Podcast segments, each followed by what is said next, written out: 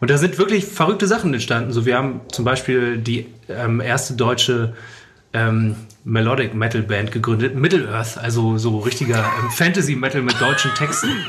Kennst du das Geheimnis des Stahls? War der. Ja, ich bin Habt gespannt. ihr auch so Das- kleine tanzende Zwerge gehabt? ja, ja, Stonehenge. Genau, Stonehenge. Ganz wichtig. Muss man haben. Hier ist Radio Orchid, der Fury in the Slaughterhouse Podcast bei Radio Bob. Dann ist das hier Radio Orchid, der Fury Podcast. Und sie sind wieder da, ne? Kai Wingenfelder und Christoph Steinschneider von Fury in the Slaughterhouse. So sieht's aus. Ja, Ja, und wir haben einen Gast. Oh ja, wir haben einen Gast. Sebastian. Sebastian Matzen von der Band Ganz Matzen genau. ist da. Ähm, wir ordnen das mal ganz kurz erstmal ein. Ne? Bei äh, Wikipedia steht, Matzen ist eine Indie-Rockband aus Prieseck, einem Ortsteil von Klenze im Wendland. Drei der fünf Gründungsmitglieder sind Brüder. So ist deren Familienname Name ihrer Band geworden. Matzen. Ja, siehst du. Ihre Musik so setzt sich aus. Elementen des Rock, Punk und Pop zusammen. Die Texte werden von Sebastian Matzen fast ausschließlich auf Deutsch verfasst. Ist soweit alles in Ordnung, ne? Ist in Ordnung. Hallo erstmal. Moin. Hi. Grüezi, ne? Na, Hey. wo ist denn eure Verbindung, Fury und Matzen? Da gibt's eine Verbindung, da gibt's eine Verbindung. Naja, wir haben, wir haben auf jeden Fall, kann ich mich erinnern, wir haben ein oder zwei Festivals mal zusammen gespielt, ne? Ja. Mein In der Bruder wohnt in Klenze, bei Klenze, im Wendland. Ach, stimmt, das habe ich auch schon gehört. Das hat sich schon umgesprochen, Und natürlich. Sebastian bei und ich haben mal zusammen mit Markus Kafka, da warst du Co-Moderator, Nitro Laut, so eine Fernsehsendung gemacht. Da war Kai Hawaii von Extra Weit noch dabei. Da haben wir uns kennengelernt. Das war herrlich, da haben wir zusammen gesungen.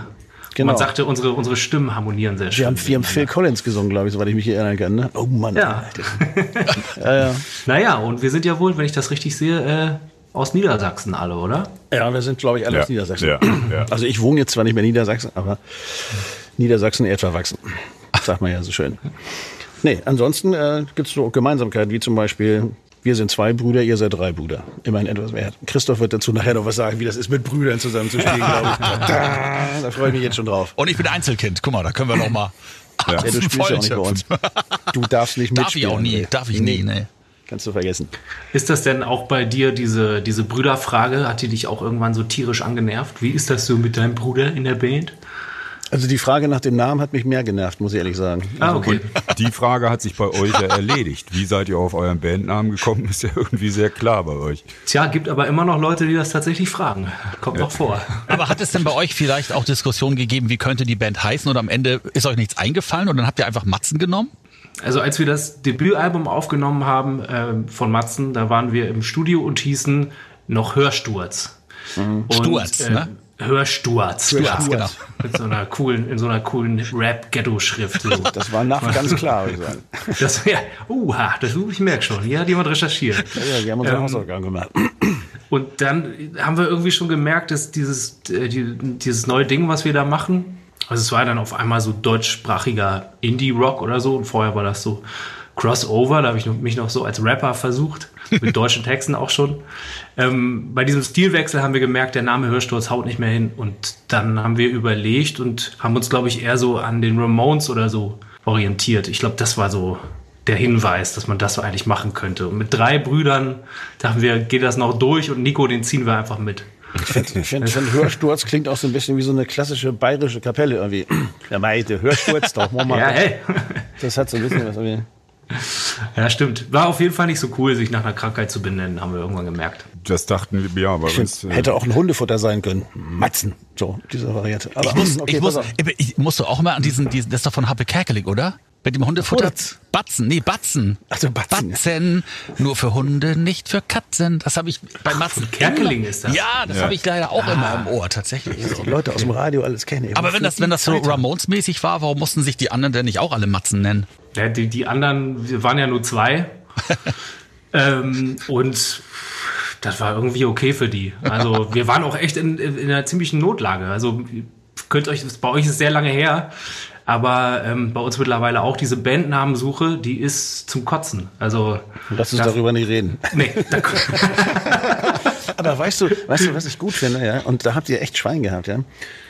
Euch nennt man einfach Matzen, ja? Das finde ich super. Mein Bruder und ich haben ja diese Kapelle aufgemacht, nachdem Fury diese Pause gemacht hat, die heißt der Wingenfelder. Und die sagen nicht Wingenfelder, die sagen immer die Wingenfelder. Die sagen immer die Wingenfelder. Das macht abgefahren. ne? wahnsinnig. Nee, aber bei uns, wir werden auch oft als die Matzen angesagt, tatsächlich. Echt? Ja. Ich, ich begreife das nicht. Das ist so, das muss irgendwie, keine Ahnung, so Restbestände Die- aus dem Englischen sein. Das muss The Ja. Beatles heißen. Also muss es auch die Matzen heißen oder so. Ja, ja. Ich weiß Vielleicht nicht. sind die auch die, die Hansons schuld am Ende, oder? Oder vielleicht auch das. Hier, kleine Frage.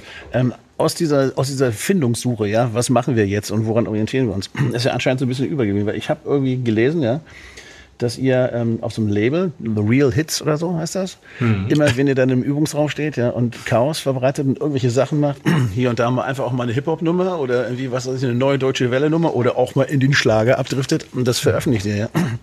Unter welchem Namen? Kann man das hören? Ja, das kann man, das kann man hören. Wir haben ja auch irgendwann mal äh, das in, in einer Limited Edition von vom vorletzten Album oder so haben wir so äh, The Real Hits, so eine Kompilation einfach rausgehauen mit einigen Sachen.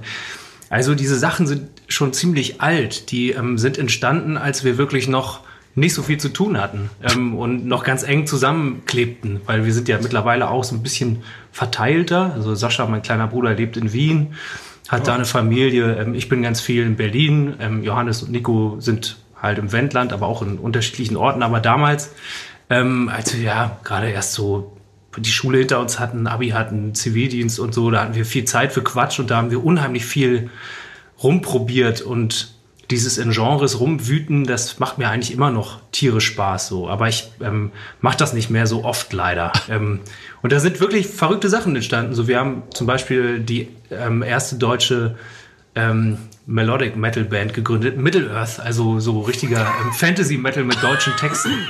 Kennst du das Geheimnis des Stahls? War der. Ja, ich bin Habt gespannt. ihr auch so kleine tanzende Zwerge gehabt? ja, ja, ja. Stonehenge. Genau, Stonehenge. Ganz wichtig. Muss man haben. Muss man äh, ganz kurz erklären, vielleicht für alle, die das jetzt hören und denken, was quatschen die denn da, was labern die denn da? Na, Spinal Tap. Haben wir schon ein paar Mal gesagt, Spinal Tap, diesen Film angucken, muss man machen. Mehr sagen wir da nicht zu. Das war für Sie wieder André Wikipedia Dostal. Ja. Also nochmal, um deine Frage richtig zu beantworten, wenn man zum Beispiel Middle Earth, das Geheimnis des Stahls, einfach bei YouTube eingibt, müsste das eigentlich kommen, glaube ich. Oder äh, von Zorro, Zorro, unser Hip-Hop-Künstler, ähm, Z wie Zuhälter. Da, da haben wir sogar ein Video zu gedreht, das ist, äh, möchte ich einfach mal raushauen, kann ich wirklich uneingeschränkt empfehlen. Das ist großer, ein sehr großer Spaß. Das machen wir alle, wenn der Podcast zu Ende ist. Wieder. Z wie Zuhälter. Ja, Zorro. Wir, wir wollen ja von unseren Freunde. Gästen, wir wollen ja von den Gästen auch ähm, ab sofort immer wissen, was denn so ihr wichtigstes Rock-Album ist. So. Das, ich wollte jetzt sagen, das persönlichste Album. Das persönlichste ist ja immer das letzte eigene Album, ne? Das ist, was sagt der Künstler? Das ist diesmal unser persönlichstes Album geworden und so. Ähm, müssen wir immer drüber lachen, wenn wir sowas lesen. Steht immer in diesen Pressemitteilungen drin. Jeder Künstler sagt über sein neuestes Album, das ist unser persönlichstes Album. Es Ähm, ist ja auch zum Kotzen, aber es stimmt leider auch immer. Also Nummer 12, ja, Nummer 12 von dem neuen Album ist auf alle Fälle extrem persönlich. Siehst du? Okay, okay, okay. Nein, aber das wichtigste Rockalbum für dich, Sebastian, welches ist das? Ja, das ist ja echt voll schwer, ne? Also ich habe mich jetzt ähm, dann doch im, im letzten im letzten gegen die Beatles entschieden, weil eigentlich wollte ich Abbey Road sagen. Ja. Ähm, aber wenn es darum geht, was mich dann doch wirklich beeinflusst hat in meinem aktuellen Schaffen und so vom Sound her und so, dann sind es doch die Foo Fighters, mit denen ich also über Nirvana quasi diese Brücke gekriegt habe. Ähm, und als The Color and the Shape eben mein großes Album rauskam, da war ich 16 und extrem empfänglich für ähm, für so einen Sound. Und ich finde auch, dass die Platte einen Sound hat, der bisher eigentlich kaum von anderen Rockproduktionen so getoppt wurde. Ich habe die vorhin noch mal gehört und dachte einfach, das ist für mich die Essenz eines perfekten Rock-Sounds. Also es ist, ähm, sehr, sehr gut gealtert, finde ich auch. Und als ich die, als die Platte rauskam und ich auf Klassenfahrt war und das erste Mal verknallt und das erste Mal im Rausch und alles Mögliche hat die Platte mich halt begleitet und irgendwie klargestellt, wie ich auch ungefähr klingen will. Also sie hat eine Idee davon gegeben, von dem, was ich jetzt auch mache eigentlich. Das ist das Album mit Everlong drauf, ne? Zum Genau, Beispiel. Beispiel. Hero und Genau. Walking After You und so. Ja. Ja, das fand ich sehr spaßig, weil André muss ja immer leiden, weil bei jeder Sendung, die wir bis jetzt gemacht haben, gab es mindestens einen Song von den Foo Fighters. Da leide ich doch nicht drunter, da freue ich mich. Da freue ich mich jedes Mal. Gott sei Dank. Ja, ja. Deswegen fand ich das sehr amüsant. Also wir bleiben uns treu und äh, du hast das richtige Album gewählt. Herzlichen Glückwunsch. Aber was heißt das denn? richtig? Kommen Sie rüber. Wie, wie, wie, also wirkt sich das heute noch aus? So, ähm, was nimmt man davon mit als, als Künstler? Wenn, wenn du jetzt sagst, das hat dich so soundmäßig geprägt, so, ähm, ich bin, was das angeht, ja nun komplett unerfahren, weil ich äh, selber kein Musiker bin, aber was nimmt man von so, von so einer Platte mit, ohne jetzt zu sagen, oh, das machen wir jetzt mal genauso wie die? Naja, also ich würde jetzt nicht sagen, dass wir die immer, wenn wir im Studio sind, gegenhören. Also quasi immer, wenn wir unseren Sound im Studio entwickeln oder im Mix sitzen, dass wir die dann anmachen und uns daran orientieren oder so. Das machen wir nicht immer, aber wir machen das schon immer wieder, würde ich sagen. Also das ist auf jeden Fall so eine, ähm, ja, so ein nach wie vor richtiger Einfluss, den, den ich mir immer mal wieder gebe, um zu gucken, ob ich eigentlich noch auf meinem ursprünglichen Weg vielleicht bin oder so. Ähm, ja, also es ist ähm, vielleicht das Album, was mich am längsten begleitet, auf jeden Fall, so im, in meinem Leben. Wobei, nee, das ist natürlich Abbey Road. ähm, aber ich glaube, The Color and the Shape habe ich häufiger gehört noch. Also das habe ich, ich glaube, es gibt kein anderes Album, was ich häufiger gehört hätte. Du hast gesagt, du warst 16, als du angefangen hast, das zu hören. Also als die, als die Platte rauskam. Wann hast du angefangen, Musik zu machen, Adi? Früh. Ich habe mit äh, Klavierunterricht angefangen. Da war ich sieben oder acht oder so. Dann habe ich irgendwann Schlagzeugunterricht gehabt, auch so mit acht, neun. Ähm, und dann habe ich das erste Mal auf einer Bühne gestanden mit einer Band, also mit einer Punkband, die ich zusammen mit meinem Bruder gegründet habe, mit Johannes, ganz klar. Da habe ich Schlagzeug gespielt, da war ich zwölf. Und da haben wir auf, auf einem äh, Hänger ähm, draußen vor einem Jugendzentrum gespielt, wo Johannes Punkfreunde irgendwie Pogo getanzt haben. Und da habe ich äh, geschnallt, dass es der coolste Job der Welt ist. Also wenn man das überhaupt Job nennen darf. Weil ich habe irgendwie gemerkt, ich muss einfach nur den Takt halten. Und ähm, so lange läuft das Ding. Die Leute tanzen, haben Spaß und ich muss einfach nur durchhalten. Du hast mir eindeutig was voraus, würde ich sagen. Mit zwölf Jahren stand ich noch irgendwie im evangelisch-lutherischen Internat, irgendwie oben auf dem Treppenaufgang und hörte so die Morgenpredigt und habe mich dann langsam Richtung Toilette verpieselt, um da heimlich eine zu rauchen, bis der Lehrer kam und den Laden ausgehoben hat. Ja, das war Die Frage ist jetzt, was, 12. was, was mehr Rock'n'Roll ist am Ende.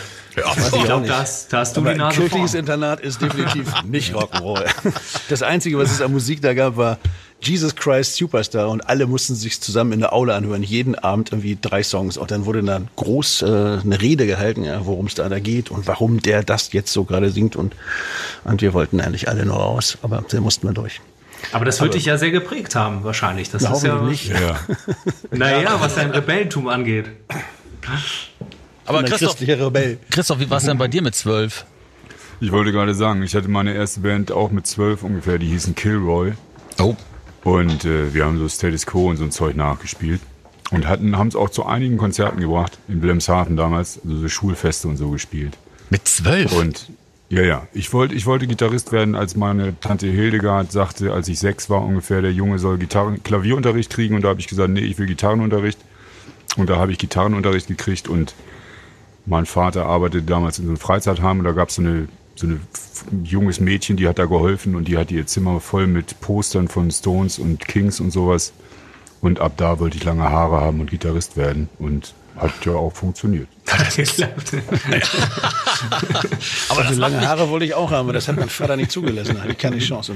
ja, okay. Und meine erste Band hatte ich wirklich erst mit über 20. Ui. Ja, und die hieß Muttertag. Und wir hatten so genial. Und Muttertag wurde nachher umbenannt in die Isarhegener Mafia, ja.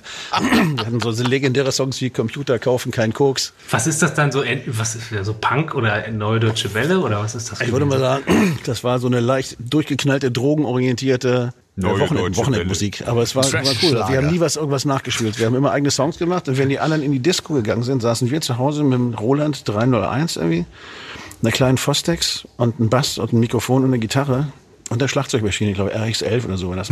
Und haben dann nee, einfach das Songs war noch gemacht. Dok Dr. Rhythm von Boston. Nee, hatten wir nicht sowas. Wir hatten die Yamaha Dort, dort diese RX11 oder viereckige 15 Box. oder so. Dr. Rhythm los. ist auch geil. An, an Mutters Schlagzeug äh, wollte ich jetzt an die Stereoanlage angeschlossen, das Teil, und dann ging's los. Und dann haben wir einfach am Wochenende da gesessen, wo die Bude frei war, und Musik gemacht. Muttertag halt. Ich war auch ein bisschen so drauf. Ich hatte so ein kleines, äh, so ein Vierspur-Kassettenrekorder und habe dann also keine coolen Drum Machines so wie ihr gehabt, aber ähm, ich habe immer mit Akustikgitarre dann eine Stimme aufgenommen, dann irgendwie auch ein bisschen Schlagzeug mal aufgenommen und so. Und dann ähm, fand ich Harmoniegesänge relativ früh auch schon cool und fand das irgendwie geil, dann über meine Stimme noch was drüber zu singen und so. Und da war ich auch dann so 13, 14 oder so und habe dann so die, die Tapes immer meinen Freunden gegeben und auch manchmal so Mädchen, um die zu beeindrucken. Und die fanden das aber meistens nicht so geil. Stimmt, ne? Die haben immer gedacht, wir haben immer gedacht, die Mädchen finden es super, aber fanden die jetzt gar nicht super. Der Matzen, da kommt er wieder. Nee, Lass mal, ich hatte auch lange Haare übrigens. echt? Ja, ja. Hätte ich, hätte ich auch gern gehabt, aber ging nicht. Dafür Durf- hatte ich, als ich nicht? irgendwie 11, 12 war, hatte ich eine Schlaghose und Plateauschuhe. Ja. Aber ich bin ja ein bisschen älter als so, sprich ungefähr 20 Jahre. Ja. Und da war es halt so, da waren dann gerade so Sweet und Slate angesagt. Ja. Und ich musste unbedingt so eine Hose haben. Und ich habe jetzt neulich ein Bild von mir gesehen. Man kann sich gar nicht vorstellen, wie bescheuert man aussah. Irgendwie. Das ist so fürchterlich. Ich meine, ich war immer so 1,90 Meter groß, fast auch damals schon. Also war ich schon recht groß. Und dann hast du da so einen total schlachsigen Typen mit so einer riesen Hose, die unten weit auseinander geht und dann so Blockabsätze da unten drunter. Ich sah aus wie ein Vollidiot. Ja. Aber, Aber das, fand ich das irgendwie sage ich geil. Das sage ich immer allen Leuten, die über die Jugendlichen schimpfen, denen sage ich immer, die Jugendlichen haben das Recht, scheiße auszusehen und wilde Ideen zu vertreten. Weil, wenn ich, wenn man so Bilder von sich selber sieht, wir vergessen das immer alle so schnell. Ja, allerdings. Ich sah aus, so scheiße aus, das ist unfassbar. Man- nee, aber das, Ja, du, ich habe das hier- geschafft, in die Gegenwart rüber zu retten, mein Freund. Insofern ist alles gut. Wir sind ja hier nicht bei einer Modesendung. genau. Sag mal, und Ach, wann, ja.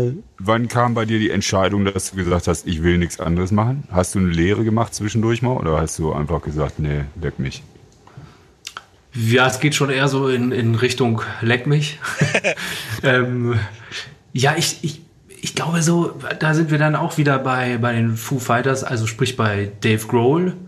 Den fand ich so cool wie nix anderes auf der Welt. Also als die, die Nevermind dann rauskam, 91, 90, 91. Schlimm Ja. lange her. Ja, da ähm, bin ich mit meiner Mutter auf den Ham Hamburger Flohmarkt gefahren. Die hat mir dann irgendwie die Kassette gekauft und die habe ich dann kopiert, all meinen Kumpels gegeben und so. Und ähm, da dachte ich, ich will so wie der Typ sein eigentlich. Und ich will das äh, auf jeden Fall beruflich machen. Dann hat es noch zwölf Jahre ungefähr gedauert. Und dann hat es geklappt und zwischendurch habe ich halt einfach Abi gemacht, Zivildienst ähm, und ich war eingeschrieben für ähm, äh, neuere deutsche Literatur.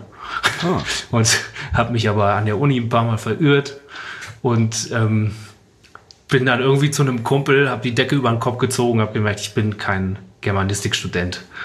Dann haben wir irgendwie den ganzen Tag Jamie Oliver Folgen geguckt und die Zeit irgendwie rumgekriegt. Und, und dann äh, hatte ich irgendwann diese, oder wir diese Idee von Matzen, nachdem wir auch echt lange mit Hörsturz und ein paar anderen Bands bei uns in der Gegend rumgetingelt sind und auch mal ähm, kleine Support-Gigs hatten, zum Beispiel für Die Happy oder so haben wir mit Hörsturz eine ganze Tour gespielt zu meiner Abi-Zeit. Da haben wir die ähm, immer am Wochenende gespielt und morgens in der Schule bin ich immer eingepennt und so. Das, ähm, aber auch da wusste ich so, das ist total geil. Das will ich auf jeden Fall machen. Das äh, ergibt Sinn für mich. Und wie lange habt ihr gebraucht, bis das Album Matzen kam, 2.5? Also war das lange dazwischen? Ja, also ich habe, ich habe, warte mal, rechnet, 2001 habe ich Abi gemacht und wenn man zur Schule geht, ist ja sowieso erstmal alles okay. Und naja, aber dann hatte ich schon, ja klar, ähm, dann hatte ich vier Jahre sozusagen Leerlauf. Ähm, und ja, das, das hätte ich auch nicht mehr lange durchziehen können. Also, weil meine Eltern haben natürlich auch geschnallt, okay, der, der, der geht nicht zur Uni, ähm, der will Musik machen, schön und gut. Aber irgendwas muss er dann auch mal verdienen.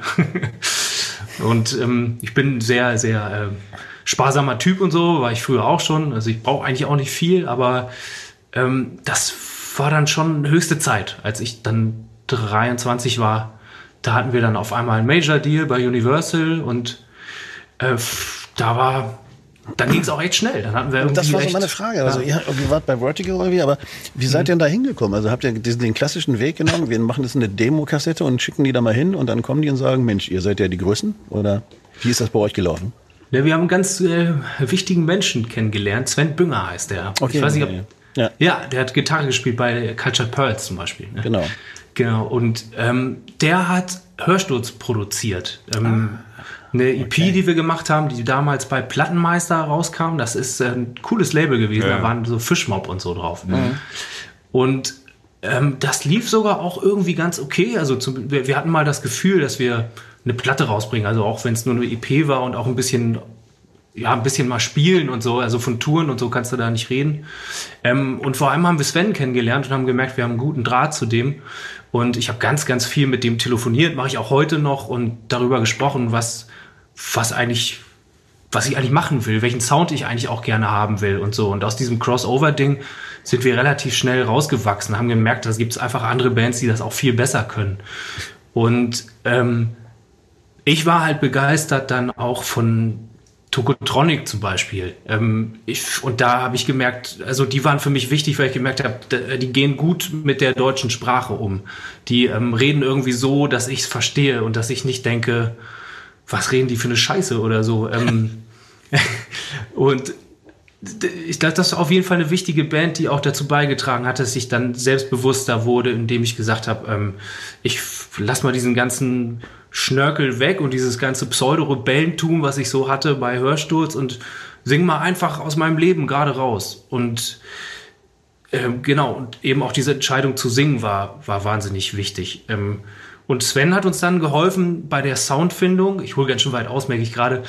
Und äh, wir haben dann ein paar Demos aufgenommen und mit diesen Demos ist er dann losgegangen und hat ähm, bei diversen Plattenfirmen vorgesprochen quasi. Also der hatte ganz gute Kontakte, der ist dann alle Sachen abgegangen, Sony, Warner, ähm, BMG und bei Universal. Ja, bei Universal gab es ein paar Typen, die das sofort verstanden haben und die haben uns dann im Wendland besucht. Dann haben wir im Proberaum unsere drei Stücke gespielt, die wir schon hatten. Und dann haben die gesagt, finden wir super, machen eine ganze Platte. T.S. Ullmann hat mal ein, äh, ein Interview gegeben, da hat er gesagt, irgendwie, er, er erinnert ihn an die jungen Tokotronic. Habe ich vor, mir, vor meiner Nase liegen. Äh, Da hat er aber noch ganz andere Sachen gesagt, die nicht so gut sind. aber wir bleiben mal bei den guten Dingen. Nein, aber so wie du das erzählst, klingt das ja so, ähm, so leicht alles so. Ähm, wie viel Ehrgeiz und wie viel Biss war denn da von eurer Seite dahinter? Weil es klang jetzt so, wie du das erzählt hast, so dass es einfach alles so passiert. Ja, fühlt sich auch irgendwie so an im Echt? Nachhinein. Ja, ich glaube aber, dass ich schon wahnsinnig ehrgeiz bin, äh, ehrgeizig bin und ich rede dann jetzt auch erstmal von mir, weil ich glaube ich auch immer schon der Motor der Band war, weil ich auch immer das Zeug geschrieben habe und die anderen hatten immer Bock und sind mitgekommen. So, ähm, aber ich hatte, ich musste immer die Vision vorgeben, glaube ich und so. Also wir haben übrigens Erpresserbriefe geschrieben. Ja. Mal aus der Zeitung die Buchstaben ausgeschnitten, ja, und haben dann zum Beispiel, was war das, Teldec oder Warner? Teldec, genau. Ahnung. Teldec, ja. Haben dann so einen Brief geschrieben, auf ihrer Damentoilette ist eine Bombe hinterlegt, ja, und haben das Tape da mitgeschickt. Ja. Wenn sie dieses Tape nicht anhören, geht diese Bombe hoch. Mit Adresse und Mit. Adresse und Antwort. Und was, was die gemacht haben? Die haben die Feuerwehr angerufen. Ich meine, das sagt, sagt alles über deutsche Plattenfirmen aus. Den Deal haben wir auch nicht gekriegt. Aber, Ja, aber vielleicht bei uns war das eben aber auch schon 10, 15 Jahre früher als bei euch ungefähr, ne? ja. Da waren die vielleicht noch ein bisschen. Na gut, aber immerhin gab es noch ein paar Plattenfirmen. Heutzutage gibt es ja eigentlich nur noch zwei, glaube ich, ne? Ihr habt natürlich noch die richtig goldene Zeit abgestaubt. Bei uns war es ja schon so, mal gucken, ob das noch was wird. Also MTV gab's noch. Ja, Ja, hat doch funktioniert, würde ich mal sagen. Ja, ja, ja. Guck mal ja, eure. Diskografie an und sage, Ich muss ja. auch sagen, ich habe mich zum ersten Mal wirklich mit eurer Musik beschäftigt und ich muss sagen, ich bin echt Fan. Ich werde mir mal ein paar Platten von euch kaufen, weil ich das, ich bin noch so ein Langweiler und kaufe mir tatsächlich noch CDs. Und äh, ja, ich finde das sehr gut, was ihr da macht. Also, Guck mal, da hat der Podcast ja schon mal was gebracht. Christoph Koch schon mal 1, 2, 3, 4, 5, 6, 7. da guter Mann. 80 Cent aufs Bandkonto. Genau. Und dann hört er immer Blockade. Ah, sehr gut. Nee, was mich interessieren würde, pass auf, du kommst äh, theoretisch aus dem Wendland. Ihr kommt alle aus dem Wendland, ja? Wendland kennen wir alle, bekannt für Widerstand gegen AKWs, waren witzige Demos, wir legen Schienenstränge flatt und so. Sag mal, diese Zeit, ihr habt ja damals auch auf dem, auf dem Festival gespielt vor 16.000 Leuten, als es um die Atomtransporte aus Le Haag ging. Also Hat dieses, das Wendland, wo ihr groß geworden seid und den ganzen Kram mitbekommen habt, ich denke, kenne durch meinen Bruder jetzt auch so ein bisschen die Historie und auch die Leute, die da sind, die sind schon special, mhm. finde ich. Hat das euch irgendwie geprägt? Mit Sicherheit, ja. Also wir sind da, ja, als, als Teenies sind wir da ähm, auf Vor die Straße gegangen und, und ja, ja, musikal, ja klar. Also es hat natürlich so ein, so ein rebellisches Ding in uns geprägt, auf jeden Fall. Also wir wurden relativ früh dann mit, mit Polizeigewalt auch konfrontiert und auf einmal waren da Wasserwerfer und ähm, wir standen da aber auch neben alten Leuten, die dann auch mal einen Knüppel auf den Kopf gekriegt haben und so. Das war äh, schockierend. Ähm, und wir sind ja da hingegangen, weil wir uns Sorgen um die Welt gemacht haben eigentlich. Also wir waren ja keine Terroristen oder so. Wir hatten ja eine gute Idee eigentlich und das ähm, das hat uns natürlich so ein bisschen zweifeln lassen und auch wütend gemacht. Und äh, die Wut ist ja auch ein ständiger Begleiter in unserer Musik. Auch wenn ähm, ja. die manchmal ein bisschen abflacht, aber jetzt zu ein, zum Beispiel bei unserem letzten Album ist sie ja deutlich ja. hörbar wieder. Ja, aber gerade bei eurem letzten Album, weißt du, wenn ich mir äh, Song Nummer 6 angucke, der heißt Protest ist cool, aber anstrengend. Ist das mhm. ein bisschen ruhiger geworden? Ja, klar sind wir ruhiger geworden. Also äh, das, deswegen ähm, nehmen wir uns ja selber auch ein bisschen auf die Schippe mit dem, mit dem Lied. Ähm, ich musste lange überlegen, wann ich das letzte Mal auf einer Demo war. Also ähm, das ist in der Tat auch jetzt schon wieder zwei, drei Jahre her. Ähm, und das ist ja eigentlich peinlich. Bei mir ist es der, ja, der, Ah, okay. Gewonnen. ja, ich, aber ich habe Kinder. Und die Kinder wollten auf eine Fridays for Future Demo, habe ich gesagt, da gehe ich mit. Habe ich auch gemacht. Sehr gut. Ja, da Sehr bist gut, du ja. uns einen Schritt voraus auf jeden Fall. Was die Weil Kinder wir, angeht, auf alle Fälle. die Kinder, ja. Ja, nee, die Kinder von Sascha, die wollten auch äh, auf so eine Demo gehen, Fridays for Future. Und da war das eben so, dass Sascha eben sagte, so, ja, ich weiß nicht, ich habe noch im Haushalt tierisch zu tun und so und das passt gerade nicht. Und das haben wir dann uns äh, genommen, um daraus ein Lied zu schreiben. Aber man muss da vielleicht noch mal ganz kurz dazu sagen, ihr habt ja, ihr habt eine Punk-Platte gemacht, ne? Also das Album, von dem Kai jetzt spricht, jetzt eure neue Platte, das ist ein Punk-Album. Genau. Ja, das haben wir. Man musste ja irgendwie durch, diesen, durch dieses Jahr kommen. Da brauchte man neue Konzepte und neue Ideen. Ja, Quarantäne für immer, ne? Ja, so sieht es im Moment aus. Ja, vielleicht. Ne? Ist auch ja. ein Song auf dem Album. Genau. Genau. Ja. Und ein sehr persönlicher Song, das hatten wir vorhin schon das Ding. Und wir, wir nennen dich Mücke, heißt der Song, ja. Und der fängt ja. an, wo man irgendwie denkt, was ist das jetzt? Dann geht's ab, ja, dann weiß man auch. Und wenn man dann guckt, und äh, ich musste erst gucken, ja, also ich wusste jetzt nicht, wer jetzt wer ist denn Martin Krischler, dann habe ich das rausgefunden. Sprich, der spielt bei euch Gitarre jetzt, zusätzlich sozusagen. Das ist ja. eine Live-Besetzung. Wie bei uns Martin Huch, der spielt bei uns Gitarre. Mhm. Habt ihr noch Martin. Und den genau. hat den Song geschrieben. Genau, wir haben zusätzlich in der Band, also außer uns, uns vieren, äh, Mücke und Lisa, meine Freundin, mit der mhm. ich hier auch wohne in Berlin. Und äh, wir haben äh, zumindest Mücke echt ganz lange nicht gesehen, einfach wegen, wegen äh, Covid-19. Und ähm, wir haben den richtig vermisst und wir haben ja dann eigentlich eher unbewusst uns dann so im Rausch dafür äh, entschieden, so Punk-Songs aufzunehmen. Wussten auch gar nicht, wo die Reise hingehen, sondern wir haben es erstmal einfach gemacht und haben zwei Wochen einfach dieses Ding rausgeballert und ähm, waren so kreativ zusammen wie eigentlich noch nie zuvor und auch schnell. Und dann sind wir so die Themen durchgegangen, über was wollen wir denn noch so singen. Und dann sagte irgendjemand, naja, Lied für Mücke müssen wir natürlich auch machen. Und ähm, das war auch nur so ein ganz schneller Impuls. Und äh, dann haben wir eben dieses kleine, ich würde mal sagen, Liebeslied geschrieben. Sie nannten ihn Mücke, das erinnert mich nur, ja. das ist doch äh, Bud Spencer. Plattfuß, ne? Bud Spencer. Bud Spencer, ja, genau. ja, nannten ihn Mücke. Aber er und seine Brüder haben diese Filme natürlich geguckt und ich glaube, okay. da hat er seinen Namen auch her. Ja. Sag mal, du hast mal gesagt, dieses Punk-Album ist ja jetzt raus und ist eigentlich auch schon durch. Man müsste sich jetzt überlegen, was macht man als nächstes? Mhm. Wie ist denn das in Zeiten von Corona? Was macht man denn dann als nächstes? Oder ist es wirklich so? Ich meine, ich hatte das Gefühl ja auch schon, wir haben jetzt im September mein Bruder nicht ein Album rausgebracht. Da habe ich auch gedacht, das ist jetzt draußen, ja, und, und du kannst eigentlich nichts machen, weil man kann keine Probe machen, man kann nicht spielen. Also eigentlich alles, was man tun muss, um so ein Album an die Leute ranzubringen, ist irgendwie sinnlos, weil es nicht geht und dann sitzt man da so ein bisschen drumherum. Ähm, wollte jetzt aber auch nicht gleich wieder neu schreiben. Was macht ihr jetzt momentan? Ja, es ist, ist tatsächlich ein bisschen trist gerade, muss ich sagen. Also ich, ich versuche immer das Positive zu sehen und erfreue mich an den kleinen Dingen des Lebens. Ähm, aber im Grunde genommen bleibt mir gerade nicht viel übrig, als einfach an der nächsten Musik zu arbeiten. Still im Kämmerlein, bis, ähm, bis wir endlich wieder dürfen. Also ist ja, wir kommen ja als Band momentan noch nicht mal zusammen, weil Sascha, oh. wie gesagt, in Wien hängt und da auch nicht so ohne weiteres wegkommt. Und wir nehmen das auch alles sehr ernst. Also wir wollen jetzt nicht auf einmal mit vier Haushalten zusammenkommen und so tun, als ob nichts wäre. Also eigentlich würden wir gerne einfach das nächste Album produzieren, weil das hatten wir ja eh schon fertig geschrieben eigentlich, bevor wir das Punk-Album auch gemacht haben. Und ähm, haben dann einfach, um irgendwas zu machen, erstmal das Punk-Album gemacht und dachten dann, komm, dann fangen wir jetzt im Winter einfach mit dem normalen Matzen-Album an, also mit dem, was schon so lange rumliegt. Aber das können wir gerade auch nicht. Und deswegen spiele ich gerade auch nur so rum und versuche wieder auf andere, vielleicht extreme Ideen zu kommen, weil das tat mir irgendwie gut, dass ich auch äh, das Gefühl hatte, ich habe Urlaub vielleicht auch von der Band und kann auch irgendwas anderes machen. Und jetzt probiere ich auch mit anderen Sounds rum. Jetzt finde ich Soul-Musik gerade voll interessant. Mal gucken. Heidewitzka. Aber wie macht ihr denn das? Ihr seid auch, ihr seid im, irgendwie seid ihr am Werkeln gerade, ne? Also ich bin jetzt gerade zu Hause, ja. Christian Ja. ist auch zu Hause. Ja. Wir können jetzt auch nicht mehr werkeln. Also wir haben aber auch, Okay. wir, haben, wir hätten eigentlich diesen Sommer halt Festivals gespielt und äh, die wurden natürlich, sind alle nächstes Jahr verschoben worden und insofern haben wir die Platte vorgezogen und sind tatsächlich wieder ins Studio gegangen. Und äh, aber jetzt ist natürlich ist es im Moment auch sehr schwierig, irgendwie das, die Sachen zu machen. Ähm, Veröffentlichungsdatum 24. April, also wir werden sehen, ob wir das halten können oder Oh nicht. ja. Also uns wirft der Virus auch die Knüppel zwischen die Beine. Das ist halt so. Aber seid ihr, habt ihr, wenn ich das überhaupt fragen darf, aber habt ihr schon fertig geschrieben oder könnt ihr auch noch, Nee, wir sind sogar noch so ein bisschen, im, aber, Hm. aber nicht mehr viel. Wir sind eigentlich auf der Zielgeraden. Also wir haben jetzt eigentlich im Grunde genommen die Menge an Songs, die wir brauchen, wir müssen sie nur noch fertig machen. So zwei, drei, zwei, drei Nummern müssen wir noch schrauben. Aber das bedeutet nicht, dass wir jetzt haben wir erstmal Ruhe, weil jetzt können wir gar nichts machen.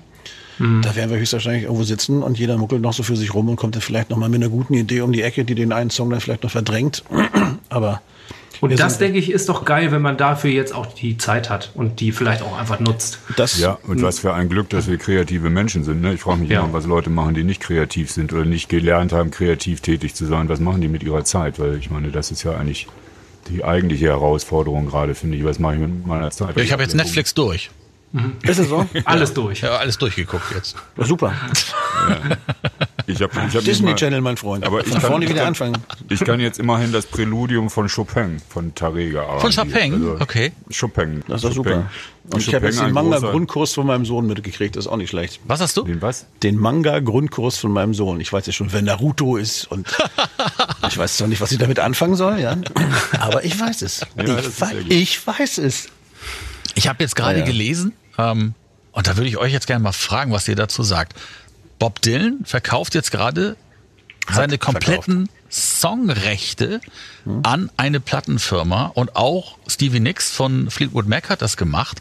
Und ähm, ich habe gelesen, dass er das getan hat, weil er nicht an Geld kommt, weil er nicht spielen kann. Bob Dylan ist ja auf der Neverending Tour, der spielt ja jeden Tag irgendwo und da kommt halt kein Geld rein. Und wenn du halt so einen Lebensstil hast, möglicherweise wie so jemand wie Bob Dylan, der irgendwo eine Ranch hat und noch ein Ferienhaus oder so, dann reicht das nicht. Und das kann der Das, Grund äh, gewesen sein, warum der seine Song, ich meine, Bob Dylan hat für Nein, seine Texte einen Also Literaturnobelpreis gekriegt. Ich habe gelesen, dass er mit dieser Dame dieses Verlages, ja, schon seit vier Jahren am Dealen ist Ja. Und sich eigentlich immer gewehrt hat. Also ich meine, ich weiß ja, was man normalerweise an GEMA bekommt, wenn es nicht im Radio läuft, ja, oder wenn es wenig im Radio läuft. Und dann möchte ich nicht wissen, was man an GEMA bekommt, wenn man Bob Dylan heißt und es läuft viel im Radio, weil das läuft in Amiland rauf und runter immer noch in den Spartensendern. Das heißt, der kriegt GEMA-mäßig auf alle Fälle noch genug Kohle und da die Alben so alt sind und sich immer noch verkaufen, wird er noch ganz gut verdienen, da mache ich mir keine Sorgen. Und so ein Lebensstandard, also ich weiß nicht, Ja, er es sieht nicht so aus, als kleidet er sich so, dass er ganz viel Geld braucht. Koksen tut er, glaube ich, auch nicht. Ja, aber er Sportwagen lebt, fahren auch nicht mehr. aber Aber er was- lebt, in, Am- er lebt in Amerika, dem Traumland des Dreckschweinkapitalismus und insofern kommt ja darauf an, was für Verträge er damals mit 1963 Genau. unterschrieben hat. Also Ja. wer weiß es. Das ist natürlich Lebens- möglich, aber er hat alle Verlagsrechte, also sämtliche Verlagsrechte von allen Songs. Ja gut, das ist Ja, aber Also trotzdem kann er ja hat, jetzt, Das heißt, dann hat er auch die gesamten GEMA-Rechte. er hat ja keine Kontrolle mehr darüber, ob jetzt Blown in the Wind demnächst in der McDonalds-Werbung läuft oder sowas halt, ne? In dem Moment nicht mehr. Nee, genau. Und äh, dann die Songs so herzugeben wie Blown in the Wind oder, oder Like a Rolling Stone, die, die, die Meisterwerke einfach wegzugeben für äh, 300 Millionen, was auch immer. Ähm, ja, Wie also alt ist der Mann jetzt? mag das, wie bitte? Wie alt ist er jetzt? 100? Nein, ich weiß es nicht jetzt aus dem Kopf. Aber, aber ist das Ja, 74 oder so. Aber ne? muss, muss, man das, muss man das machen? Ist das so eine Entscheidung, wo ihr Vielleicht jetzt hat er auch auch sagt? Natascha getroffen und Natascha ist sehr teuer. Aber wäre das auch für euch eine Option zu sagen, Mensch, ich, äh, aus welchen Gründen auch immer, gibt man seine, seine, seine Songrechte weg? Hast du jemand, der 300 Millionen zahlt? Ich bin dabei. Ich auch. Naja, das, Radio Bob vielleicht? Ich guck gleich mal. Ich habe hier. Warte mal, was kriege ich denn, wenn ich. Guck mal, ich habe hier noch einen Fuffi in der Tasche. Was würde ich Ja. denn dafür kriegen? Für einen Fuffi? wir, Ja. haben eine, du die- wir haben eine Nummer, die heißt zwei Pullen Korn, die kannst du Nee, vielleicht die dafür kriegt er nicht, die kriegt er nicht. Der kriegt die, die deutsche Version von Time to Wonder. Time to Walzer heißt die. Ja, ist okay. auch veröffentlicht, gibt's auch als Tonträger. Ja, guck mal. Von den Ja. beschissenen sechs allerdings. Dann steige ich groß jetzt ein ins, ins Musikbusiness. Das ist jetzt mein, mein Alter, du bist Startschuss sozusagen. Dick im Geschäft jetzt. Jetzt bin ich richtig gut drin. Nein, also ihr glaubt nicht, dass das was mit Geldnot in Corona-Zeiten zu tun hat bei den, bei den Nee, Großen? glaube ich nicht. Ich glaube eher wahrscheinlich, dass der, ich meine, der ist alt, der Mann, und wenn man älter wird, sollte man seine Geschäfte regeln. Und vielleicht ist es einfacher, äh, wenn du keine Erben hast, die irgendwas Sinnvolles machen, dann die Zeug zu verkaufen, dass es irgendwo wenigstens in guten Händen ist. Und vielleicht, wenn, was Kai sagt, wenn diese Frau, wenn er der vertraut irgendwie, dann hat er ihr das vielleicht auch in gute Hände einfach gegeben. Also die sind auf alle Fälle seit Jahren am Rumdealen. Ne? Vielleicht will er sie auch einfach seinem Sohn nicht geben. Keine Ahnung. Ich weiß es nicht. Stimmt, wer die, Ja, ja, ich weiß nur, dass er, dass er mal, mal Rami Jaffe von Foo Fighters angerufen hat und hat ihm gesagt, äh, ob er nicht bei ihm spielen möchte. Und Rami ist durchgedreht und sagt, ja, geil, bei Bob Dylan spielen. Und dann ist er dann dahin geflogen, ja. Und das Einzige, was Bob Dylan gemacht hat, hat ihn gefragt, sag mal, was ist eigentlich mit Jacob los? Das war's. Und er so, äh, hat dann gemerkt, er wollte gar nicht spielen. Er wollte einfach nur ihn nach seinem Sohn ausfragen, weil Rami ja beim Wallflowers spielt. Ach, okay, ich habe den, den, den Link habe ich jetzt nicht Ja, gehabt. ja, nee, okay. also, nee, Rami ist Ach, das war alles, oder was? gewesen. Ja, ja, das war alles. Er wollte einfach nur wissen, wie es seinem Sohn geht, weil sein Sohn sagt ihm ja nicht. Deswegen hat er sich gedacht, frag den Ach Namen. du Scheiße. Ja, wobei Der die Konzerte Nasenbär. von Bob Dylan, habt ihr mal Bob Dylan live gesehen? Nee, aber ich habe fürchterliches gehört. Das also ist ich so gesagt, entweder er ist total gut oder er ist ganz fürchterlich. Oh, ja. Ja, ich bin, ich bin auch ein Fan seiner frühen Stimme. Also das Geknurre ist einfach auch nicht so richtig meins. Nee. Ähm, deswegen bin ich nicht so scharf drauf. Also ich würde dann lieber noch einmal die Stones sehen wollen. Die habe Ja. ich noch nicht gesehen. Oder ACDC habe ich auch noch nicht live gesehen. Und das könnte jetzt ja tatsächlich auch noch mal spannend sein mit dem Das könnte nochmal spannend sein. Stimmt, ja. also das ist jetzt so ein Kopf-an-Kopf-Rennen zwischen Tod und nächster Welt. also, Ja, das ist Ich hab ja- Rock'n'Roll-Roulette. Ich mache ja. Ich Kann man auch ja, sehen. Alles auf bin ja Rot. bei, Wir haben so ein Ding, das heißt Hanebüchner mit Klaus Büchner zusammen von Torfrock, der mittlerweile auch 70 ist. Und äh, wir machen seine, seine Gedichte vorlesen und ich ähm, vertiefe das emotional durch Musik. Und äh, Klaus hat jetzt auch gesagt, äh, in Zeiten der Corona, äh, er hat jetzt beschlossen, er wird aus Protest länger leben. Das finde ich auch total super. Das finde ich auch und äh, deswegen habe ich noch Hoffnung für unsere junge Karriere. Das ist so ein bisschen so wie, wie äh, Keith Richards und Willie Nelson, die dann gesagt haben, die jungen Leute von heute sollten sich mal überlegen, wie sie uns die Welt hinterlassen wollen. Ich will. Aber jetzt mal eine ganz ernsthafte Frage. Pass mal auf. Äh, Punk-Album, da sind wir wieder. Letzte, letztes Punk-Album, erste Single. War, das- war das die erste Single? Na gut, dann nicht, keine Ahnung. Gab es ein Video. Ja, Mein Bruder hat mir erzählt, super Video, aber da sind einfach nur so Szenen drin, die sind aus dem Fernsehen. Die haben die einfach aus irgendwelchen und ich weiß, das geht nicht. Also entweder haben die dafür wahnsinnig viel bezahlt irgendwie oder ähm, oder da kriegen die viel Ärger für. Und auf einmal war das Video weg. Was habt ihr denn gemacht? Naja, das ist eigentlich schon ganz gut beschrieben, so wie du es gerade erzählt hast. Also ja, wir auch da haben wir, wir haben uns eigentlich überhaupt keine Gedanken gemacht bei der ganzen Okay. Nummer. Und äh, dachten Und die Plattenfirma ja, hat auch nichts gesagt. naja, die, wir haben denen ein Lied geschickt, die haben gesagt, mach mal. Ich habe doch Dieter, Dieter Bohlen, der Wendler, hab gesagt, uh, das wird teuer. Ja, ja, wir haben wirklich äh, Fernsehgarten, auch diverse Formate von RTL. Ähm, ja, überall, wo man witzige Menschen sieht. Da haben Ich wir uns dann selber rein, da haben wir uns selber reingeschnitten und haben dann selber uns so eine Bluescreen in den Proberaum gebaut und diese Szenen dann irgendwie so nachgestellt. Und so lag Nico dann Bass spielend auf einer Liege im Dschungelcamp und so und ähm, das, das hat wahnsinnig Spaß gemacht und äh, wir, haben wir haben dem Video ehrlich gesagt zwei Wochen gegeben. Dachten, dass da, bevor die erste Klage kommt oder irgendjemand mal anklopft, sagen wir auf jeden Fall, okay, okay, tut uns leid, unser Fehler, nehmen wir wieder runter. Das hat dann aber tatsächlich drei Monate gedauert. Ach nee, doch nicht. Warte, doch, drei Monate. Wir haben es ja Ende August rausgehauen und jetzt vor kurzem erst runtergenommen. War aber noch nicht- mal, weil sich ein Prominenter gemeldet hat, sondern ähm, ein Typ, der irgendwie zu sehen war, weil wir haben einen Ausschnitt genommen aus so einer Mallorca-Dokumentation, wo so Leute gefeiert haben in so Deutschland-Trikots und so. Und der hat sich da gesehen und dem war das irgendwie unangenehm und dann haben wir den verpixelt. Und ich, dann haben wir aber vergessen, den bei Instagram auch rauszunehmen. Und dann mussten wir 500 Euro zahlen und dann haben wir schon gesagt, okay, dann, dann wird das jetzt schon so losgehen. Aber, dann, aber äh, das heißt, das heißt, ihr konntet das dann rausnehmen und dann war Ruhe. Also wenn wir sowas jetzt mal machen wollten, dann können wir das auch machen und dann nehmen wir es wieder raus. Wenn, Ja, dann wenn, berufen wir uns einfach auf Matzen. Das ist Ich weiß auch nicht, ob ich mich hier in Sebastian hat gesagt, wir dürfen das. Sebastian hat gesagt. Ja, genau. Unser, unser, unser juristischer Beistand. Genau. Also wir haben, wir haben auf jeden Fall alles falsch gemacht. Ich kann das nicht empfehlen, aber sind damit erstmal gut davon gekommen. Gott sei Dank. Aber, aber mach mal ruhig. Ich bin gespannt. Ich komme irgendwann mal vorbei und guck's mir nochmal an. Ich habe es nicht gesehen. Mein Bruder hat gesagt, es wäre super. Ach, scheiße, ja, Was hat mich interessiert? Ja gut. Ich, Sag kann, mal, ich schick's dir mal. mach das mal. Ähm, wir haben ja auch noch eine Gemeinsamkeit, also Fury und Matzen. Wir waren beide in Amerika. Aber euer, euer Amerika-Aufenthalt war cooler als unser Ja, unser, ja, weil, ich weil unser nicht sicher. Publikum waren Amerikaner, das ist richtig. Also kurz zur Erklärung, äh, Kai, äh, Christoph, ihr wart wirklich auf Tour in Amerika, hört man ja auch, wir haben eine eigene Podcast-Folge darüber gemacht, Mono in Amerika heißt die. Ähm, ihr wart richtig auf Tour und bei Matzen, bei euch war es ein bisschen anders, ne? Ja, ich meine, wir sind auch von der Ost- zur Westküste gefahren, so ist es nicht und waren sechs Wochen da, aber ähm, ja, wir haben sogar auch in ein paar Clubs abends gespielt, aber der Fokus lag auf ähm, Lehrauftrag quasi. Also wir waren Botschafter der deutschen Sprache und sind übers Goethe-Institut darüber geflogen und ähm, hatten dann auch sogar einen Nightliner und so und ähm, haben dann aber Highschools, Middle Schools überwiegend gespielt und auch ähm, schön unrock'n'rollig morgens um 10 da irgendwie in der Schulaula gestanden. Was auch geil war. Vor, Also vor Amis viele- aber auch dann. vor Amis, ja Ja, klar, ach so, ja, sicher. genau. Ja, ja, ja. Vor den, vor den Kids da, die Deutsch gelernt haben. Eben. Mhm. Amerikanische Kids, die, die Deutsch gelernt haben. Und die waren total begeisterungsfähig und ähm, haben uns auch echt so am Flughafen empfangen mit Plakaten und haben sich tierisch gefreut und so. Und das ähm, war natürlich jetzt nicht so voll rock'n'rollig, weil das waren einfach auch Kids und so, aber irgendwie haben wir uns kurz doch mal hier und da ein bisschen wie so Rockstars gefühlt. ähm, also es war schon schön, weil auch viele Kids vorher noch gar kein Konzert überhaupt gesehen hatten, so, so ein Rockkonzert und so. Und dann kommt so eine deutsche Band, spielt in der Schulaula.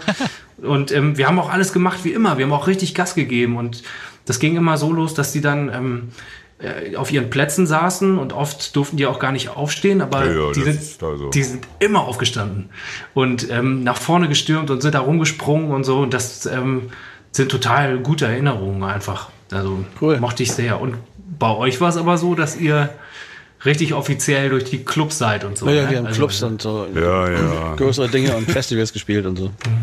ja. Aber wir haben auch in Weirdstock gespielt und sind morgens aufgestanden und es waren, glaube ich, vier Zuschauer da. Stimmt. Unser, Es sollte ein Riesenfestival sein. Ja, ja. Ja, aber bei Kai und Christoph, ihr habt das ja so ein bisschen im, im Nachhinein betrachtet, ihr das ja so ein bisschen kritisch, auch wie das so abgegangen ist und wie die, wie die ähm, Amis so drauf waren, das Publikum, mal abgesehen davon, dass die eine noch mit dir ins Bett wollte vor ihrer Hochzeit. Kai, ähm, wie habt ihr das erlebt, ähm, Sebastian, ähm, die, die, diese amerikanische Mentalität dann auch bei solchen Da kann er Konzerten? jetzt nichts drüber sagen, die waren noch viel zu jung da. Ja, das mag sein, aber ihr seid ja mit dem zu rumgefahren und so. Vormittagsspiel. Uh, Ja, okay, vielleicht ist es nicht zu vergleichen, vielleicht war es nicht ganz so wild, das mag sein, ja. Das erste Rockkonzert. Naja, also so auf, auf, bei den Highschools ging es schon auch ein bisschen ab. Also jetzt nicht von uns aus oder so. Aber ich meine, das ist ja auch schon bei uns jetzt äh, eine Weile her. Da waren wir so, keine Ahnung, wie alt war ich da? 27, 28 oder so. Und da, die haben auf jeden Fall da auch geballert, die Kids. Die hatten Bock. Also, ähm, und ansonsten, weiß ich, ich fand das so im Nachhinein irgendwie ein bisschen befremdlich, dass die alle immer so gut drauf waren. Also, dass die immer so gefragt haben, hey, how are you? Yeah, great, yeah. Ist immer alles great? Und irgendwann hatte ich die Schnauze voll und habe gesagt, ja, mir geht's nicht so gut. Genau, das habt ihr auch erzählt. Genau das Gleiche. Genau das gleiche habe ich auch erzählt. Besonders Ja, das war dann- immer spannend. In dem Moment, wenn du das sagst, drehen sie sich um und gehen. Ja, maximale das, das, Überforderung. das können die nie wechseln. Das ist ja so eine Höflichkeitsfloskel, weißt du, wie bei Japanern und so. Da gibt's ja so ungeschriebene Gesetze. Und wenn dich einer fragt, how are you, dann muss es halt irgendwie awesome, great, bla bla bla Ja, sein. ja. Und ich hatte halt Momente, da war es auch nicht so. Habe ich auch gesagt, Ja. no, it's not my day today. Und dann guckt die mich total entsetzt an, so als hätte ich sie jetzt persönlich beleidigt. Aber es tat mir leid, das mussten die dann irgendwie wechseln lernen. Dann müssen die von uns lernen, weil eigentlich finde ich, ist das richtig, dass man auch mal, also, dass man auch mal sagt, wie man sich fühlt. Das ist doch Quatsch, wenn du immer nur Theater spielst. Ja, aus. ja. aber hier wirst du auch im Supermarkt nicht gefragt von der Kassiererin, wie geht's? Nee, das stimmt. Und, da- und da ist, das ist natürlich schöner, weil die Leute, die Dienstleistung machen, einfach grundsätzlich erstmal freundlich sind. Genau. Und hier hat man ja das Gefühl, manchmal die Leute, die Dienstleistung machen, grundsätzlich erstmal unfreundlich sind. Wobei Genau. das stimmt auch nicht. Damit Wobei mich das aber auch überfordert, sowas. Ne? Als ich in Amerika mal irgendwie essen war, war ich echt überfordert damit, dass zwei Kellner kamen. Dann kam noch der Manager des Stores und hat gefragt, ob alles in Ordnung ist. Und ich habe schon gedacht, irgendwas stimmt mit dem Essen nicht. Also so, so viel Freundlichkeit überfordert mich dann auch schon. Genau, quatsch mir nicht voll. Ja. Ich habe noch was gehört. Wir haben noch eine Gemeinsamkeit. Ich habe mir letztes Jahr beide Arme gebrochen. Und du hast Oh. ja irgendwie auch einen Arm gebrochen bei, bei irgendeiner Aktion oder was vor ein paar Jahren, ne? Ja, mein Handgelenk habe ich. Also ich hatte Trümmerbruch im Handgelenk nach einem nach einem Videodreh. Ja. Oh. Und ähm, du als Gitarrist weißt ja auch, ähm, also wenn du Rechtshänder bist, ähm, linkes Handgelenk, ge- also greifen schlecht. Ja. Ja, das ist äh, kurz erzählt. Also da hatten wir äh, unser viertes Album gerade rausgebracht oder wollten das gerade rausbringen. Erste Single, Videodreh in einer Lagerhalle in Berlin. Ähm, und da wurde ich an ein Stahlseil gehängt, damit so ein Schwebeeffekt erzielt wird. Und das sollte erzielt werden. Und ähm, unten tanzten meine, viele meiner Freunde und die Band, die tanzten so im Kreis und dann ist das Seil gerissen und ich bin gerade äh, auf den Betonboden gefallen, fünf, sechs Meter irgendwie. Und habe Oh. ganz viel mit, mit, dem, mit dem linken Handgelenk abgefangen. Und ähm, ja, da war ich bewusstlos, dann lag ich da und dann hatte ich auch irgendwie, ja, ich hatte diverse Sachen auch gebrochen, aber nicht so schlimm, also ein Zeh gebrochen und ähm, Fuß verstaucht und ähm, dann hatte ich irgendwie so, eine, so einen Riss in der Oberlippe, da hatten sich die Zähne durchgebohrt, das wurde dann mit 19 Stichen genäht und so. Und dann äh, wurde ich geröntgt und ähm, dann hieß es als erstes, äh, ah, Herr Matzen, gute Nachricht, die Wirbelsäule ist okay. Da dachte ich auch schon, ah, ja, ja, ein Glück. Und dann, aber das Handgelenk ist gebrochen. Oh, das ist aber ganz schön gebrochen. Und dann habe ich das gesehen, da diesen Trümmerhaufen irgendwie. Und ähm, ja, dann lag ich irgendwie wochenlang im Krankenhaus, wurde ein paar Mal operiert. Äh, und dann hieß es auch durchaus, dass ich nie wieder Gitarre spielen werden können. Ähm, und da wollte ich dann gegenhalten. Und dann habe ich ziemlich intensiv Physio gemacht über viele Jahre. Habe mich auch mit einem Physiotherapeuten angefreundet. Äh, liebe Grüße an Ansgar an dieser Stelle. und äh, der ist dann immer mit auf Tour gekommen und der, wir haben den immer Dog Rock genannt, weil ähm, der auch äh, kein Kostverächter war, aber trotzdem war Fokus für ihn so Sebastians Handgelenk und der hat mich immer fit gemacht. Und irgendwann konnte ich dann wieder einen ersten Akkord auf der Gitarre spielen nach einem Jahr. Und dann habe ich wieder angefangen, Gitarre zu lernen. Bin so ein Wow. ambitionierter Teenager. Aber ihr, Ja, habt da hab das, ich- aber ihr habt das aufgenommen, den Sturz, ne? Da liefen die Kameras, Ja, ja, oder? ich habe den, ja, ja, ich habe den dann sogar irgendwann mal gesehen. Ein Polizist hat mir den gezeigt, als ich sag mal auf der Wache war. Muss man nicht haben, oder? Nee, ich habe zur, Be zur Bewältigung habe ich es mir angeguckt Okay. und das bin da auch recht. Ähm, ja, nach nach einem halben Jahr konnte ich das irgendwie konnte ich das gut ertragen und wollte es auch wissen. ja. Ähm, war wirklich nicht schön. Wie, aber- wieso, wieso ein Polizist auf der Wache? Wie, was, hä? Ähm, naja, äh, also das ist ja eine langwierige Geschichte gewesen und ich musste natürlich auch eine Aussage machen. Ach dazu. so, weil das noch was nach sich Genau. zog. Okay, alles klar. Genau, Wer ist genau. verantwortlich gewesen und so weiter und so fort. Ja, ja. Ach so, okay. Ja. Oh, scheiße, ja. Hab Ja, ich habe auch das, das, das, das deutsche Rechtssystem äh, auf eine sehr interessante Art kennengelernt. Aber Christoph, wie geht's denn dann deinen Arm jetzt? Ach, ich hab, Das- wenn ich das deine Geschichte höre, ich habe total Glück gehabt. Ich bin letztes Jahr, im knappen Jahr her, habe mir mit dem Fahrrad auf die Fresse gelegt. Auf dem rechten Mann. Arm aufgeschlagen, abgerollt über den linken Arm. Aber ich hatte halt äh, beide Speichenköpfchen, heißen die, gebrochen. Aber eben nicht ins Gelenk rein, sondern parallel zum Gelenk. Und insofern waren die nach vier Wochen, also nach zwei Wochen waren die Knochen wieder heile. Und Okay. die Reha, Reha natürlich auch ein bisschen. Und mein Finger sieht halt immer noch so aus. Ah. der Kleine. Also ein Da ist ein Andenken. Knick drin. Ja, Ja. genau, das ist mein Ja. Andenken, aber der ist dann mit Nähe am Griffbrett, weißt du, das geht. Das ist so schneller. Also Haben insofern, sie extra so gemacht. Ja, man hört es auch nicht mehr.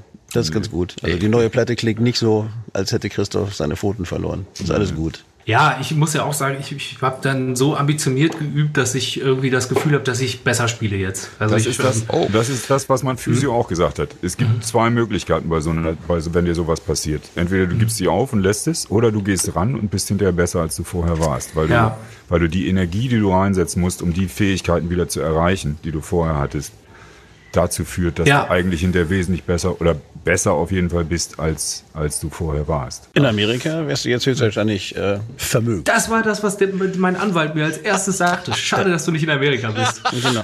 Aber man, ich hatte ja das, äh, das so ein ähnliches Problem wie du. Das ist nicht Kai ganz, ist ganz so mal tragisch. abgekackt. Ich wäre fast mal Videodreh draufgegangen. Ja, ja, da waren wir, waren wir in Utah und haben so ein Wildwest-Video gedreht, das teuerste Video, was wir je gemacht haben.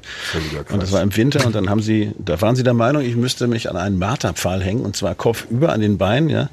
Haben mir so ein Harness verpasst, an dem sie mich dann aufgehängt haben. Und dann müsste ich kopfüber da in Double Speed den Song singen, ja, performen. Eins, zwei, Geile drei, Idee. viermal. Während die Original Nez Percy-Indianer, die sie eingeflogen haben aus New Mexico, um mich herum tanzen, ja. Die haben sich vertanzt am nächsten Die haben sich Tag. hat's vertanzt, ja. Es hat geschneit in der Nacht und dann, und dann bin ich ohnmächtig geworden. Und dann Oh haben die Gott. das erst nicht gemerkt, ja. Und dann haben sie es gemerkt und dann war totale Panik. Die ganze Ami-Film-Crew, das ist total Wahnsinn. Wenn da irgendwas passiert, denn die müssen ja Millionen blechen. Da, da war, da brannte die Hütte.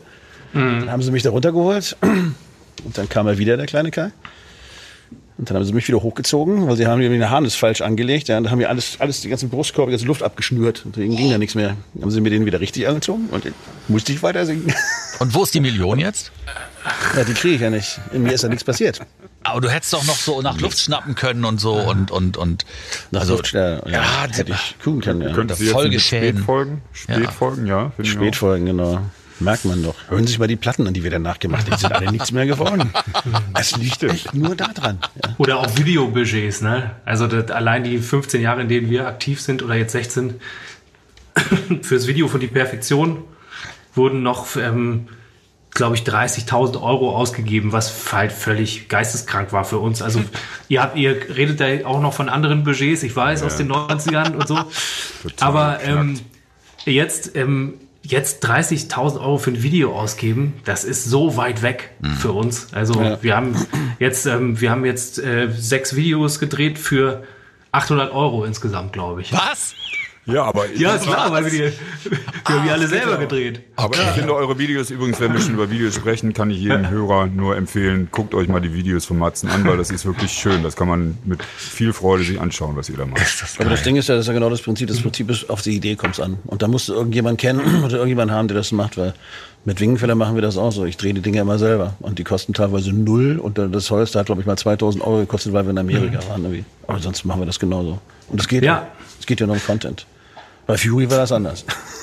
da gab es wirklich noch Aber da habe ich mich damals schon immer gefragt, sag mal, seid ihr eigentlich alle Habt ihr eine? Waffe mit uns? 150.000 Mark ausgeben für ein Video, seid ihr total Ja. geknackt irgendwie dafür, Und das dass war wir noch günstig. zehn Independent-Bands machen. Das ist doch total dünnes. Aber auf mich hat wieder keiner Das Ami-Video, wo sie uns da und so und Indianer einfliegen und so. haben wir 300.000 D-Mark war das Budget für das Video. Welcher, wel, welcher Song war das? Bring me Bring, home. Ja, bring Okay. me home, genau, bring me home. Ah, ah. Den mussten wir wirklich im Winter und im Sommer drehen, weil am Anfang war alles, wir waren schon mit zur Hälfte durch und dann hat es nachts angefangen zu schneien. Das war da, wo Gero gesagt hat, die scheiß Indianer haben sich vertanzt gestern. Und dann wachst du morgens auf und alles ist weiß, ja. Und dann musstest du alles nochmal machen, weil continuity-mäßig ging das ja dann nicht. Also haben wir den ganzen Scheiß nochmal gedreht. Aber die, aber die, die, die lokalen Navajos haben gesagt, wir sollen gerne wiederkommen, weil das war der meiste Feuchtigkeit, die im Monument Valley gefallen ist in den letzten 15 Jahren. Weil der, die 20 Zentimeter Schnee, die dann am zweiten Tag waren, wo wir standen und dachten, das darf jetzt nicht wahr sein. Da Wir mussten schon mal die Deutschen kommen für. so die aus Hannover kommen. Ja. Und dem, und dem, dem Schamanen mal zeigen, was eine richtig vernünftige Friedenspfeife ist. Das haben wir ihm auch beigebracht. Genau. Ja, Christoph hatte, eine, Christoph hatte schwarzer Krause und er hatte die Friedenspfeife und dann saßen wir in so einem Hogen drin, ja. Und sollten jetzt mit dem alten Schaman, der ein echter Schamane war, eine Friedenspfeife rauchen. Und dann hat Christoph so, ach ja, ich hatte doch Tabak hier, rein das Zeug da.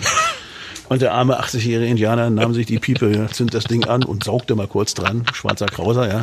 Ja. Und dann kurz zu sehen, wie der grün wurde und anfing zu husten, dann war alles vorbei.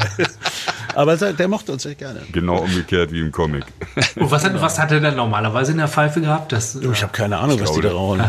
Irgendwie Wahrscheinlich. Kakteen, ich weiß es nicht. Krass oder so. Transzendentalen Dinge. Auf alle Fälle hat er dann angefangen zu reden und redet und redet und redet und redet, ja. Und, erzählt, und dann wussten wir nicht, was wir machen. Dann haben wir unseren Scout gefragt, der uns so begleitet hat. Der hat euch gerade was erzählt, das hat er noch keinem erzählt. Und wir so, Ja. was denn? Und er so, das Geheimnis des Feuers. Und wir so, ja, und was ist es? Und er so, sag ich euch nicht. Das war's. Sicher, dass der nur Tabak geraucht hat. Naja, gut, der Schamane, also du musst dir das angucken, kannst du angucken, am Fury-Kanal Bring Me Home, der ist da drin, mit dem Ding in der Hand, ja. Aber der hat ja schon gehustet. Danach hat er es ja hingekriegt. Ja, wer weiß, was Christoph ihm dann noch in die Pfeife reingetan hat. Nee, in nee, diesem nee, Sinne. nee, nee, nee, Radio Orchid, der Fury Podcast. Das war die Folge mit Sebastian Matzen. Vielen Dank, dass du da warst. Genau. Sehr gerne. Vielen, vielen Dank. und hoffentlich nächstes Mal mal auf ein richtiges Bier. Und Oh rufen ja. Sie an, und rufen Sie an, wenn Sie wissen, was Christoph dem Schamanen in die Pfeife getan hat. Und tschüss, bleibt gesund. Tschüss. Und jetzt, Freunde, gehe ich ins Internet und gucke nach Z wie Zuhälter von Zorro. Das war Radio Orchid, der Fury in the Slaughterhouse Podcast bei Radio Bob. Mehr davon jederzeit auf radiobob.de und in der MyBob App für euer Smartphone. Radio Bob, Deutschlands Rockradio.